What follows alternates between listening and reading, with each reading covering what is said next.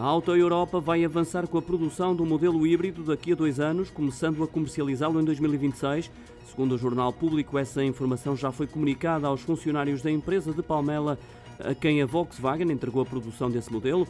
O diretor-geral Thomas Egel Hunter não revelou, no entanto, se se trata do novo modelo ou da versão híbrida do T-Rock, único que é produzido atualmente na fábrica portuguesa e que é atualmente o mais vendido na Europa. A empresa não vai deixar de produzir automóveis com motor de combustão, mas pretende antecipar-se às regras europeias para 2035, redirecionando dentro de dois anos as linhas de produção para o modelo híbrido. A marca alemã prepara-se ainda para assinar o contrato de consórcio apoiado pelo Plano de Recuperação e Resiliência, ainda que tenha sofrido um corte de 30 milhões de euros, Gunther admite que se mantém como um projeto de futuro.